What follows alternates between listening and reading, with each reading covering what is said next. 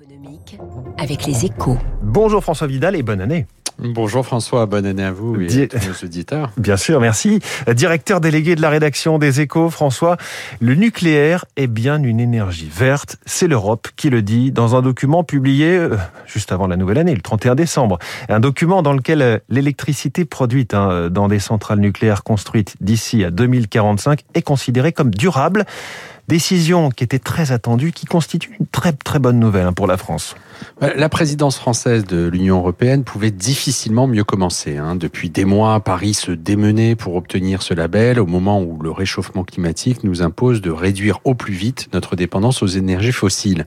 Son obtention, qui sera définitivement confirmée d'ici à fin janvier, a trois conséquences majeures. hein. Symbolique, d'abord, elle valide notre mix énergétique dans lequel l'atome représente 70% de notre électricité. Et ce n'est que justice, hein, car quoi qu'en disent certains, l'électricité d'origine nucléaire est complètement décarbonée.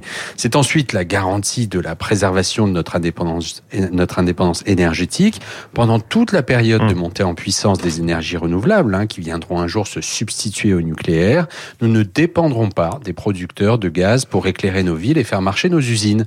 Ce dont personne ne se plaindra, hein, étant donné le rôle plus que trouble joué par la Russie, par exemple, dans la flambée récente des prix du gaz. Et en pleine campagne présidentielle, cette décision va quand même soulever beaucoup de critiques euh, en raison des dangers que son exploitation représente et des questions que pose le, retraitement des déchets de la filière nucléaire. Alors c'est certain et ça a déjà commencé, hein, mais ces éléments sont pris, pris en compte dans le programme de modernisation et de renouvellement de notre parc nucléaire et le label vert octroyé par Bruxelles va justement permettre de financer cette sécurisation accrue à bon compte. De quoi donner à la filière nucléaire française qui emploie tout de même plus de 200 000 personnes un nouvel élan dans l'Hexagone et aussi à l'étranger et garantir à notre économie une électricité bon marché pour les décennies à venir. C'est la troisième conséquence de cette décision et ce n'est pas la moins importante. Alors je vous félicite, hein, François Vidal. Vous commencez l'année en réussissant à ne pas dire le mot barbare hein, de cette classification des énergies. C'est le mot taxonomie. Oui, évitez.